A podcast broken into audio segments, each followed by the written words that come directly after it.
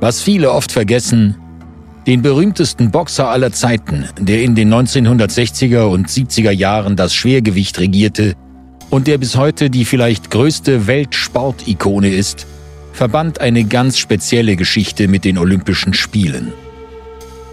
Als Cassius Clay gewann er 1960 in Rom Gold. Als Muhammad Ali entzündete er 1996 das Feuer der Jubiläumsspiele von Atlanta. Ein bis heute ungelöstes Rätsel bleibt der Verlust seiner Goldmedaille vor 60 Jahren.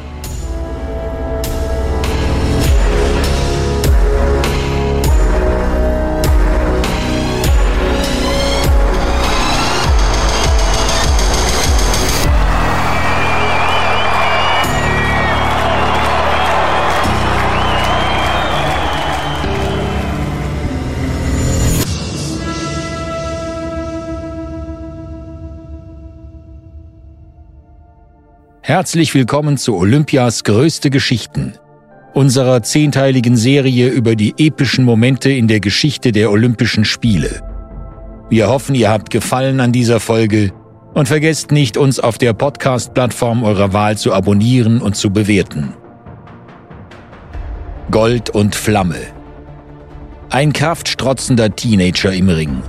Ein kranker Mann vor einem Milliardenpublikum. Zwei Epochen. Zwei Spiele. Zwei Namen. Ein Mann. Seine Geschichte. Muhammad Ali wurde durch seine Profikämpfe gegen Sonny Liston, Joe Frazier oder George Foreman eine Legende in seinem Sport. Und doch wird er immer auch mit der Geschichte der Olympischen Spiele verbunden sein. Es waren nicht die Olympischen Spiele, die Ali zu The Greatest machten, aber seine Auftritte bei Olympia markierten Anfang und Ende dieses Jahrhundertsportlers in den Augen der Öffentlichkeit. Schon allein deshalb haben seine Namen Cassius Clay oder später Muhammad Ali einen ganz eigenen Platz im kulturellen Erbe der Spiele. Der Weg von Cassius Clay zu Muhammad Ali war gespickt von großen Erfolgen und ebenso großen Kontroversen. Und als Ali wurde Clay zu einem der bekanntesten Menschen auf dem Planeten.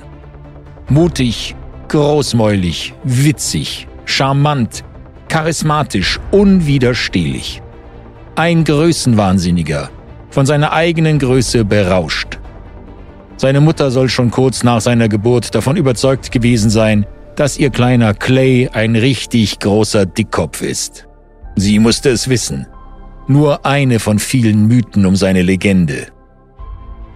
Cassius war zwölf Jahre alt, als er zum ersten Mal ein Fitnessstudio betrat, das Columbia Gym in Louisville. Geführt wurde es von Joe Martin, seinem späteren Trainer und Mentor in seiner Heimatstadt. Ich werde der Größte sein. Ich werde Weltmeister im Schwergewicht, brüllte er jedem zu, der ihm nicht aus dem Weg ging. Mit seiner Art machte er sich bei seinen Sportkollegen nicht gerade beliebt. Sie hatten bald genug von seinen Sprüchen. Joe Martin allerdings war von Anfang an von den Fähigkeiten des großmäuligen Teenagers überzeugt. Der jugendliche Boxer Clay besaß alle Anlagen eines künftigen Champions.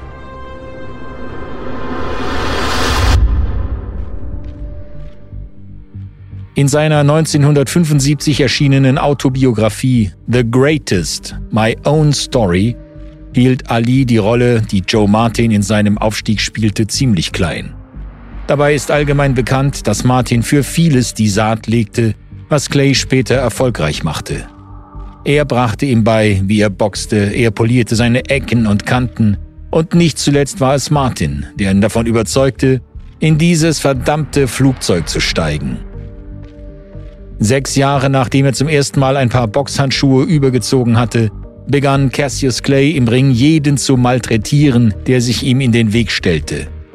Als Gewinner der Golden Gloves, dem wichtigsten Amateurboxturnier in den Vereinigten Staaten, 1959 Sieg im Halbschwer, 1960 im Schwergewicht, durfte der junge Cassius Marcellus Clay die USA bei den Olympischen Spielen in Rom 1960 vertreten.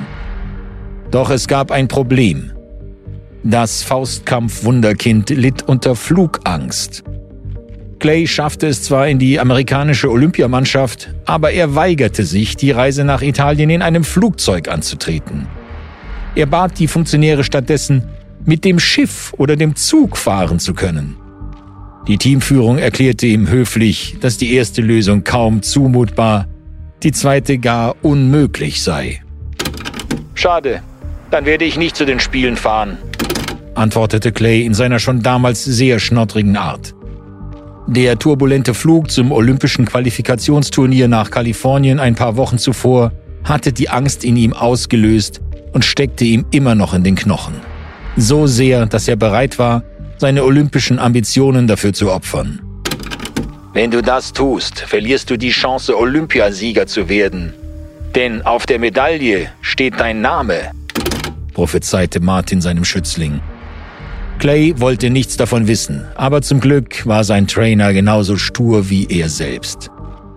Joe Martin brachte Clay schließlich zur Vernunft, wie er Jahre später in einer HBO-Dokumentation erklärte.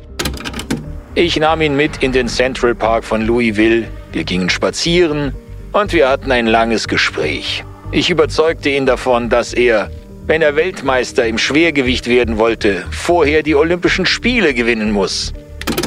Danach war Cassius Clay bereit, an Bord zu gehen, aber er war immer noch sehr beunruhigt. Von der Air Force verlangte Clay eine Statistik über die Häufigkeit von Flugzeugabstürzen zwischen den USA und Italien. Es gab keine. Heute trägt der Flughafen von Louisville ironischerweise seinen damals noch unbekannten muslimischen Namen, Muhammad Ali Airport.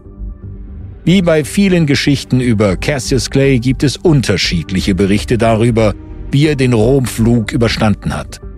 Die einen sagen, dass er während des Fluges mal vor Nervosität geschrien, mal vor Angst gebetet hat.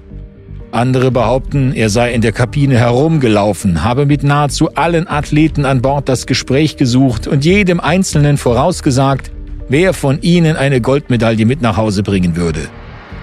Es versteht sich von selbst, dass er sich selbst auch auf diese Liste gesetzt hat.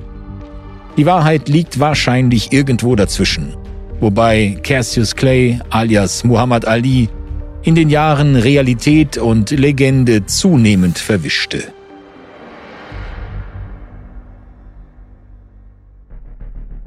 In Italien angekommen war der Junge aus Louisville von Anfang an Feuer und Flamme für Olympia. Seine Technik und seine Schnelligkeit bewirkten in Rom wahre Wunder. Zunächst deklassierte der Amerikaner den Belgier Jan Bekaus, dessen Name ihn zum Lachen gebracht haben soll. Das gleiche passierte mit dem Olympiasieger im Mittelgewicht von 1956, Gennady Schatkov. Ebenfalls klar nach Punkten besiegte Clay den Australier Tony Madigan. Nur noch ein Boxer stand zwischen ihm und Gold, ein gewisser Zbigniew Brzezinski. Auch ihn wollte er einstimmig besiegen. Kurz vor Clays Finale hat es in einer anderen Gewichtsklasse schon ein amerikanisch-polnisches Duell um Gold gegeben, das US-Boy Eddie Crook umstritten nach Punkten gegen Tadeusz Walasek gewonnen hatte. Die Zuschauer waren anderer Meinung und hielten das Urteil für einen Skandal. Als ich in den Ring stieg, wusste ich, dass ich ohne einen Zweifel aufkommen zu lassen gewinnen musste, erklärte Clay später. It's August 18, 1960. Cassius Clay of the United States takes on Ziggy Petrikowski of Poland in the finals of the Olympic Light Heavyweight Boxing Championship in Rome. The two fighters touch gloves as the fight is ready to begin. Mit 26 Jahren und mehr als 230 Amateurkämpfen war Brzezinski im Ring deutlich erfahrener als Cassius Clay. Der Pole verwirrte den jungen Herausforderer mit seinem unorthodoxen Stil. Clay fand nicht in die richtige Schlagdistanz. A good left by. Cassius must be careful with this KG southpaw. Erst gegen Ende der zweiten Runde drehte sich das Blatt. Auch wenn er nach Punkten zu dem Zeitpunkt noch zurücklag. Cassius Clay dachte sich, wenn Djetschikowski Krieg wolle, dann solle er ihn in der dritten und letzten Runde auch bekommen. Der ist ein großer Staatsmann, der bereit ist, Risiken einzugehen. Das sagte Charles de Gaulle einmal. Das trifft oft auch auf große Boxer zu. Play looking very fresh here at the start of the third and final round. In der Schlussrunde prasselten Clays Schläge nur so auf den unglückseligen Polen ein, der sich zum Erstaunen des Publikums auf den Beinen halten konnte. Clay is way ahead on points and he knows it. He's boxing with all the confidence in the world, realizing he is only moments away from the gold medal. Nach dem Schlussgong wurde Cassius Clay zum neuen Olympiasieger im Halbschwergewicht erklärt. Es war die Geburtsstunde eines Champions, dessen Name und Gesicht schon bald die ganze Welt kennen würde. Cassius Clay has presented the coveted gold medal for his tremendous victory in the light heavyweight division of the Olympic Boxing Championships. A magnificent conclusion to the 1960 Rome Olympics.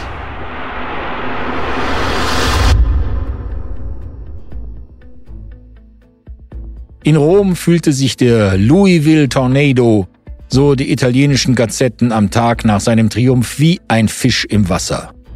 Das Leben im olympischen Dorf genoss er in vollen Zügen vor und nach dem Gewinn seiner Goldmedaille. Hätte es damals schon so etwas wie Selfies gegeben, Clay hätte sich mit jedem fotografieren lassen. Seine euphorische und gesellige Art machte ihn zu einem der Lieblinge der Spiele. Beliebt bei Offiziellen und Athleten aus allen Kontinenten, die ihn liebevoll zum Bürgermeister des olympischen Dorfes erklärten. Cassius war mit Abstand der beliebteste Athlet im Dorf, schrieb Dave Kindred 1961 in der New York Times. Er zog die Menschen magnetisch an. Er gewann zahlreiche neue Freunde. Kindred ist der Journalist, der wohl am meisten über Cassius Clay und Muhammad Ali publiziert hat. In seinem Buch Sound and Fury erzählt er eine Anekdote von den Spielen in Rom, die viel über Clays Wunsch nach Anerkennung aussagt. Auf einem Foto der amerikanischen Boxstaffel von 1960 ist Clay in der letzten Reihe zu sehen. Er neigt seinen Kopf weit zur Seite, um sicherzustellen, dass er gesehen wird und sein Gesicht auf dem Bild ist. Er will unter allen Umständen berühmt werden. Was dann ja auch geschehen ist. Was man nicht vergessen darf, hinter der grinsenden Fassade verbarg sich immer der Ethos eines manischen Workaholics. Seit seinem 15. Lebensjahr unterwarf sich Clay einem spartanischen Trainingsalltag, der dem eines gestandenen Profis entsprach und nicht dem gewöhnlichen Alltag eines Teenagers. Clay stand täglich um 4 Uhr morgens auf und joggte, selbst bei Minusgraden, durch die Straßen von Louisville. John Powell arbeitete zu jener Zeit in einem Getränkeladen und weil er die Lieferungen in Empfang nahm, war er immer schon vor Öffnung des Ladens da. Jahre später erzählte er Sports Illustrated, wie er früh morgens einen jungen Schwarzen auf dem Bürgersteig laufen sah. Es war Cassius Clay. Ich konnte seinen Schatten sehen, wenn er von der Grand Avenue um die Ecke kam. Clay war auf dem Weg zu Chickasaw Park. Es waren kalte, dunkle Wintermorgen und er war der Einzige draußen auf der Straße. Er blieb oft vor dem Laden stehen und machte Schattenboxen. Einmal sagte er zu mir, eines Tages gehört dir der Schnapsladen und ich werde Weltmeister im Schwergewicht. Beides hat sich dann auch erfüllt.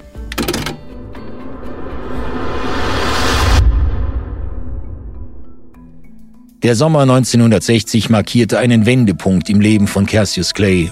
In und außerhalb des Rings wie sich Reporter Kindred erinnert. Er hatte mit 18 Jahren die Goldmedaille gewonnen. Die Spiele von Rom machten ihn umgehend zu einer Berühmtheit. Clay war ein wunderbarer junger Mann. Er war laut, er war lustig und er hatte eine einzigartige Leistung vollbracht. Dabei war er in der großen amerikanischen Olympiadelegation von Rom anfangs nur der No-Name aus Kentucky gewesen. Die Stars waren andere. Eine davon war die Sprinterin Wilma Rudolph, die später eine enge Freundin Clays wurde. Rudolph war die Königin der Spiele von Rom mit ihrem goldenen Triple über 100 Meter, 200 Meter und die 4x100 Meter Staffel auf der Bahn des Stadio Olimpico. Sie und Clay lernten sich während Olympia kennen und schätzen. Womöglich war es nur die ausgeprägte Schüchternheit des jungen Clay, die er so oft hinter seinen lauten Sprüchen versteckte, dass nicht mehr daraus wurde. In einem Sports Illustrated Artikel von 1992 zu Alis 50. Geburtstag blickte das US-Sportmagazin auf ihre platonische Freundschaft zurück. Die beiden Athleten hatten sich in den Tagen, die sie gemeinsam in Rom verbrachten, angefreundet. Clay war in Rudolph verliebt, aber er war zu schüchtern, um ihr zu sagen, was er für sie empfand. Seine Schüchternheit bei Mädchen war bekannt. Als er zwei Jahre zuvor das erste Mal ein Mädchen geküsst hatte, war er umgehend in Ohnmacht gefallen. Es brauchte einen kalten Waschlappen, um ihn wieder zu sich zu bringen. Seine Freunde liebten ihn über alles. Erinnerte sich Wilma Rudolph in dem Text von 1992. Jeder wollte ihn sehen. Jeder wollte in seiner Nähe sein. Jeder wollte mit ihm reden. Dabei redete er die ganze Zeit. Ich hielt mich lieber im Hintergrund. Nach ihren Olympiasiegen verbrachten die beiden viel Zeit miteinander. Sie trafen sich in New York und in Louisville, wo Wilma Cassius besuchte. Oft war sie peinlich berührt, wenn Clay aus seinem Auto heraus Passanten zurief. Seht her, hier ist sie. Das ist Wilma Rudolph. Sie ist die Größte. Und ich bin Cassius Clay. Ich bin auch der Größte. Als ich ihn das erste Mal sah, erinnerte sich Rudolph. Das war der reinste Wahnsinn. Ich sagte zu ihm, du solltest auf die Bühne gehen. Tatsächlich war jede Form von Öffentlichkeit, egal wie groß, seine Bühne. Während seiner gesamten Boxkarriere zog Ali eine Show ab und sorgte so für ausverkaufte Arenen.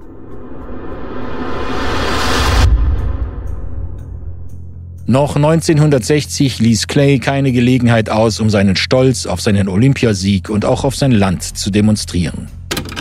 Ich sehe ihn immer noch mit seiner Goldmedaille herumstolzieren, erinnerte sich Rudolph. Er schlief mit ihr, er ging mit ihr ins Café, er hat sie nie abgenommen. Niemand sonst hat sie so gehegt und gepflegt wie er. Clay erinnerte sich ähnlich. Ich habe die Medaille 48 Stunden lang nicht abgenommen. Ich habe sie sogar im Bett getragen. Ich habe allerdings nicht besonders gut geschlafen. Ich musste auf dem Rücken schlafen, was ich sonst nie tat, sonst hätte mich das Medaillenband am Hals geschnitten. Aber das war mir egal. Ich war schließlich Olympiasieger. Natürlich trug er sie auch während der Parade der Olympiasieger am New Yorker Times Square. Bei seiner Rückkehr nach Louisville wurde er als All-American Hero begrüßt. Die amerikanische Flagge hing auf der Veranda seines Elternhauses und sein Vater, der die Eingangstreppe in Rot, Weiß und Blau gestrichen hatte, begrüßte ihn mit einer mitreißenden Interpretation der Nationalhymne Star Spangled Banner. Die Stadtverwaltung von Louisville und der Gouverneur von Kentucky organisierten große Empfänge, um ihren Lokalhelden gebührend zu feiern.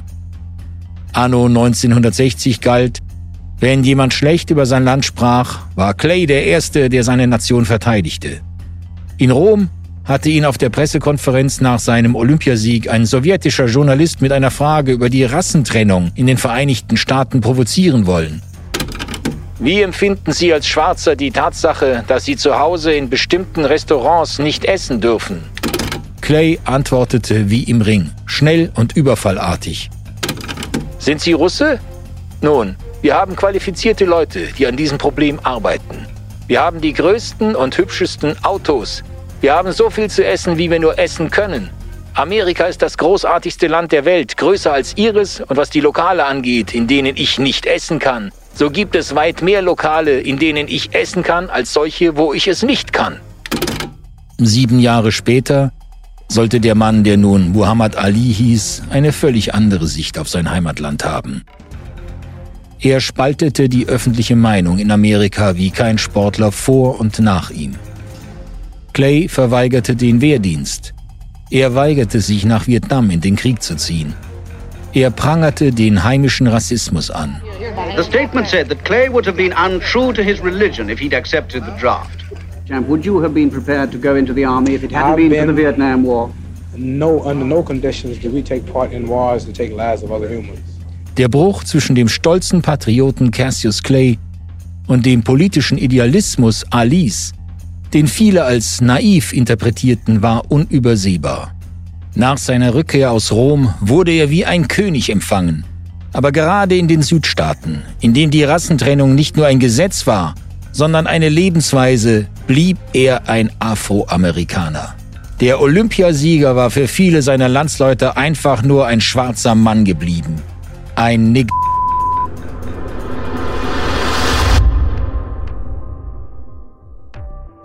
Am 29. Oktober 1960 gewann Clay seinen ersten Profikampf gegen Tani Hansacker. Sein Ziel der Schwergewichtsgürtel. Clay begriff schnell, dass die Party vorbei war. Er hatte gehofft, dass sein Status als Olympiasieger ihm den nötigen Respekt und Bürgerrechte einbringen würde. Er irrte sich. Im Alltag interessierte sich niemand mehr für seine Goldmedaille. Einmal betrat Clay zusammen mit seinem Freund Ronnie King ein Restaurant, das für Schwarze verboten war. Sie setzten sich und bestellten ein paar Hamburger und Vanillemilchshakes. Die verlegene Kellnerin erklärte ihnen kleinlaut, dass sie sie nicht bedienen dürfe. Miss, ich bin Cassius Clay, der Olympiasieger, sagte er und zeigte ihr die Medaille, die er immer noch überall mit sich herumtrug. Sie ging zu ihrem Chef. Der war unmissverständlich. Es ist mir scheißegal, wer er ist. Ich habe Ihnen doch gesagt, we don't serve nig here. Das ist okay, ich esse keine Schwarzen, soll Clay gesagt haben. Ohrenzeuge des Gesprächs. Ein für ihn typischer Scherz. Lachen konnte darüber aber nur er selbst. Der Restaurantbesuch veränderte für ihn alles, wie er später erklärte. Meine Flitterwochen nach Olympia waren vorbei. Alle Illusionen, die ich mir in Rom gemacht hatte, waren dahin. Aufgebracht von Clays ironischer Antwort kam dem Besitzer eine Biker-Gang zu Hilfe, um die beiden Provokateure hinauszuwerfen. Vor der Lokaltür kam es zu einer Schlägerei, aber die Biker hatten sich den Falschen ausgesucht. Später trafen sich Clay und King am Fluss, um ihre blutigen Kleider zu waschen. Clay stand auf der Jefferson Bridge, nahm seine Goldmedaille vom Hals und warf sie wütend in den Ohio. Zum ersten Mal sah ich sie als das, wie sie wirklich war. Gewöhnlich. Nur ein Stück Metall, ein Ding. Ich warf sie weg. Die Medaille war weg, aber ich fühlte mich plötzlich ruhig und entspannt. Und sehr zuversichtlich. Ich spürte eine neue, geheime Kraft in mir. Die Medaille versank im Flussbett des Ohios. Dieser Moment wurde zur Sollbruchstelle im Leben der öffentlichen Figur Cassius Clay.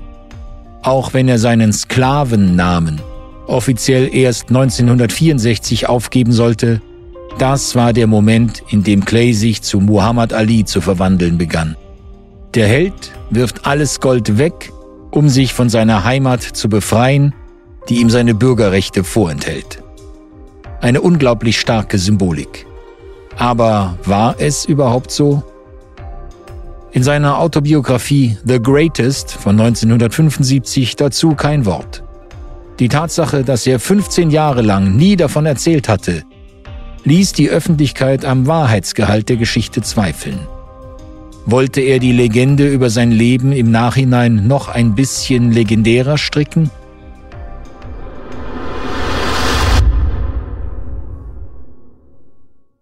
Sechzig Jahre später sind wir immer noch nicht schlauer.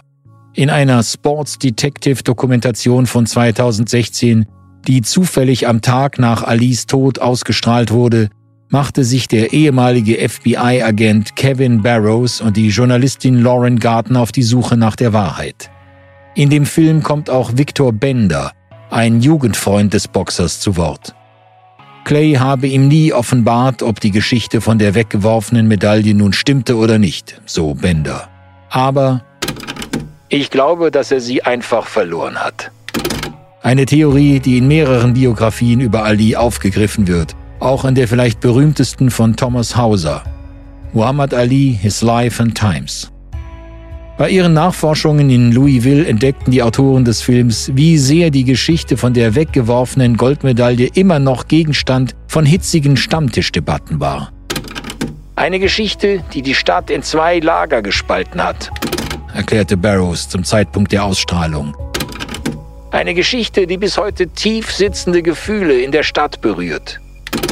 Schließlich machte es einen Unterschied, ob der berühmteste Sohn der Stadt aus Wut auf seine rassistische Heimatstadt sein geliebtes Olympiagold wegwirft oder ob er diese ganz banal verloren hat. Sicher war nur eines. Die Goldmedaille tauchte nie wieder auf.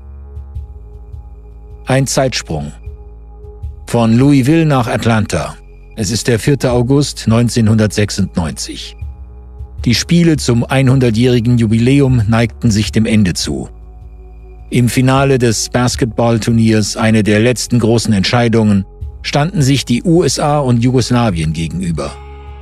In der Halbzeitpause brandete Jubel im Georgia Dome auf, als der Stadionsprecher die Ankunft eines Überraschungsgastes ankündigte. Muhammad Ali. Das Internationale Olympische Komitee hatte sich eine besondere Zeremonie einfallen lassen. Dessen Präsident Juan Antonio Samaranch überreichte dem Olympiasieger im Halbschwergewicht von 1960 persönlich eine Replik seiner seit 36 Jahren verschwundenen Goldmedaille und legte sie ihm um den Hals. There is Juan Antonio Samaranch, the president of the International Olympic Committee, and he will be making the presentation to Muhammad Ali. The president of the International Olympic Committee, Juan Antonio Samaranch, is here to present to Muhammad Ali this replacement for the boxing gold medal he won at the Games of the 17th Olympiad. Ali, 54 Jahre alt, war sichtlich gerührt. Seine Hände und Arme zitterten, für alle deutlich erkennbar. Jeder wusste, dass er an Parkinson erkrankt war. Offiziell seit zwölf Jahren, aber wahrscheinlich schon viel länger. Die Krankheit, die an ihm nagte, hatte ihn beträchtlich altern lassen. Aber in seinem Gesicht hatte er immer noch dieses berühmte Lausbubengrinsen, das an den Helden von Rom erinnerte. Als Ali die Medaille in die Hand nahm und sie zum Kuss an seine Lippen führte, tobte die Halle. Ob das Original nun auf dem Grund des Ohios lag oder nicht, das spielte jetzt keine Rolle mehr. Die Emotion des Augenblicks überstrahlte alles. Mitglieder des Dream Teams wie Shaquille O'Neal, Charles Barkley, Reggie Miller, Carl Malone, Hakeem Olajuwon, Scottie Pippen und David Robinson gingen auf Ali zu und umarmten ihn. Auch die Jugoslawen waren davon nicht ungerührt, vor allem nicht Center Vlade Divac, dessen großes Idol der ehemalige Schwergewichtschamp war. Einige der langen Kerle bekamen feuchte Augen. Und wieder einmal zeigte sich die besondere, transzendente Kraft dieser überlebensgroßen Figur, Ali, die gerade wegen seiner versöhnlichen Art die Grenzen des Sports zu sprengen vermochte.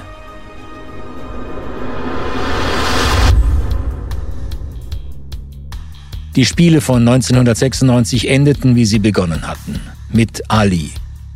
Er schaffte, was keinem anderen gelungen war, diese Spiele zu legitimieren. Die Wahl von Atlanta als Austragungsort für die 100. Ausgabe moderner Olympischer Spiele war höchst umstritten gewesen. Statt für Athen entschied sich das IOC für die US-Metropole im Süden, Sitz von CNN und Coca-Cola. Puristen bezeichneten Atlanta als The Money Games. Ihre Kritik, die olympische Bewegung habe sich an einen globalen Softdrink-Konzern verhökert. Um die Vorbehalte zu entkräften, wollte Atlanta der Eröffnungsfeier einen ebenso unvergesslichen wie versöhnenden Anstrich geben. Wie so oft war das bestgehütete Geheimnis, wer das olympische Feuer entzünden würde. Dutzende Namen kursierten, nur wenige erwähnten Ali, von dem es hieß, er sei zu krank dafür, seine öffentlichen Auftritte selten geworden. Naheliegender war die Wahl eines anderen Boxers, auch er ein Schwergewichtsweltmeister, ein ehemaliger Olympiasieger, ein Sohn der Stadt Atlanta, in der er aufgewachsen war, Evander Holyfield. An jenem 19. Juli 1996, dem Eröffnungstag, war Holyfield tatsächlich im Olympiastadion. Aber zunächst betrat Al Orta, der viermalige Olympiasieger im Diskus, das Stadion rund mit der Flamme in der Hand, bevor er sie an Holyfield weiterreichte. Dann kam Vula Patoulidou, die griechische Olympiasiegerin über 100 Meter Hürden, eine Geste an die Ursprünge Olympias und schließlich Janet Evans. Die große amerikanische Schwimmerin war die vorletzte Fackelträgerin, die die Flamme auf ein Podest trug die überdimensionale Feuerschale direkt über ihr. Sie war eine der wenigen, die überhaupt wusste, an wen sie die Fackel weitergeben würde. Wie Evans 2015 erzählte, war ihr selbst erst 24 Stunden zuvor mitgeteilt worden, um wen es sich handelte. In der Nacht vor der Eröffnungsfeier übte ich im Stadion mit der brennenden Fackel zu laufen. Das einzige Problem war, dass die Person, an die ich das Feuer übergeben sollte, nicht da war. Man sagte mir, dass es Muhammad Ali sein würde und dass ich es geheim halten müsste. Prompt wurde ich noch nervöser. Wie übergibt man die olympische Flamme an The Greatest? Ich war völlig aus dem Häuschen.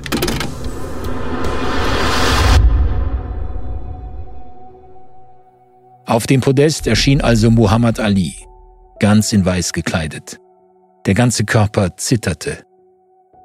Ob Tausende im Stadion oder Millionen vor den Fernsehern, die Welt hielt für einen Moment den Atem an.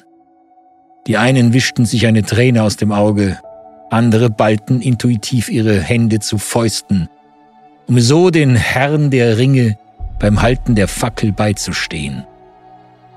Ali war nicht mehr der Kerl, der sich vor Restaurants prügelte. Er war zerbrechlich geworden. Aber wir hätten es besser wissen können. Zweifle niemals an ihm, dem Allergrößten,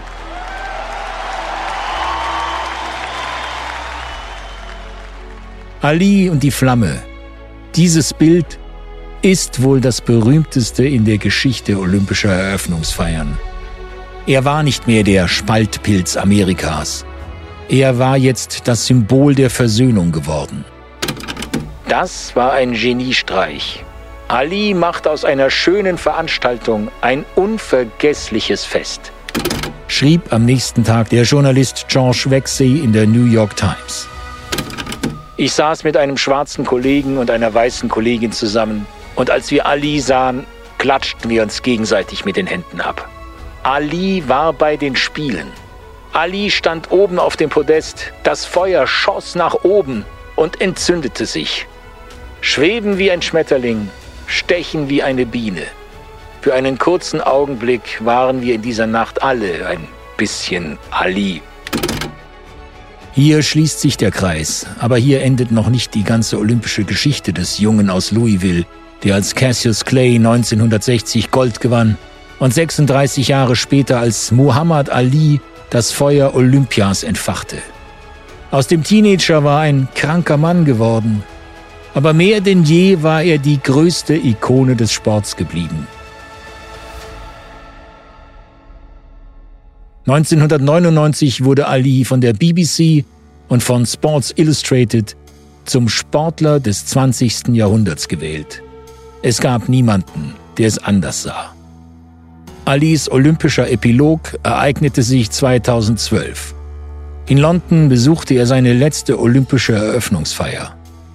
Danach verschwand er aus der großen Öffentlichkeit, ehe er vier Jahre später starb. Dieses untrügliche Gespür für den großen, den einmaligen, den unvergesslichen Auftritt. Keiner hatte ihn so wie Cassius Clay, alias Muhammad Ali, alias The Greatest.